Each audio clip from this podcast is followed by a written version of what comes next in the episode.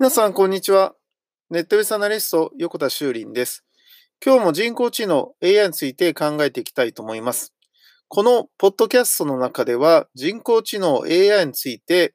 7月からですね、毎日いろいろな角度で説明してきたんですが、それらのことが簡潔にわかりやすくまとめられている記事を見つけましたので、それを紹介したいと思うんですが、人工知能 AI ってものは大きく分けて6つのステップがあり、それを前半後半と分けると、前半が自動化で3のステップがあって、後半に自律化というもので3のステップがあると。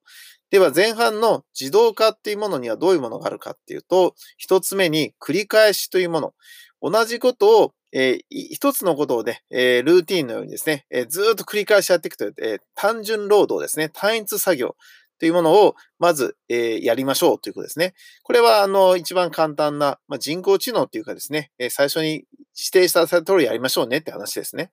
で、続いて2番目が、その単一のルールだけではなくて、ルールを作っていきましょうということで、いろんな組み合わせのパターンで、こういう時はこうした方がいい、こういう時はこうした方がいいっていうパターンをたくさん作ることによって、その単一作業の組み合わせによって、さらに自動化していきましょう。ちょっと高度なですね、えー、仕事というか作業になりますよね。えー、これをまずやっていきましょうっていうのが2番目のステージですね。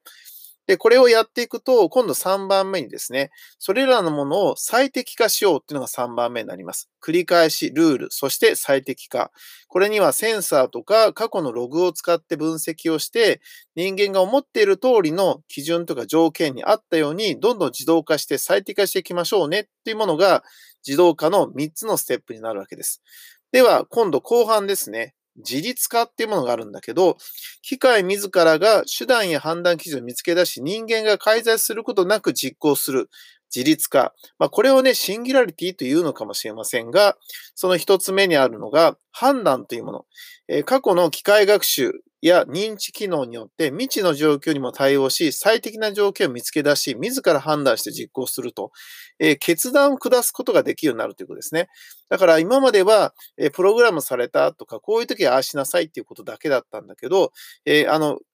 経験もしてないんだけど、でも過去のことから考えて人間がひらめきとか勘でやってるようなことですね。こういうことを自ら判断してやっていくようになりましょうっていうのがここですね。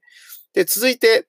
えー、発明と、発見ですね。発見が先です。発見、発明できますが、過去の事実と照らし合わせをして、新たな事実を見つけ出していきましょうというね、発見をして、そして今までなかったものを見つけ出すという発明というステージになるということですね。なかなか興味深いですね。非常にわかりやすいなと思います。えー、トベースアナリスト、横田修林でした。ありがとうございました。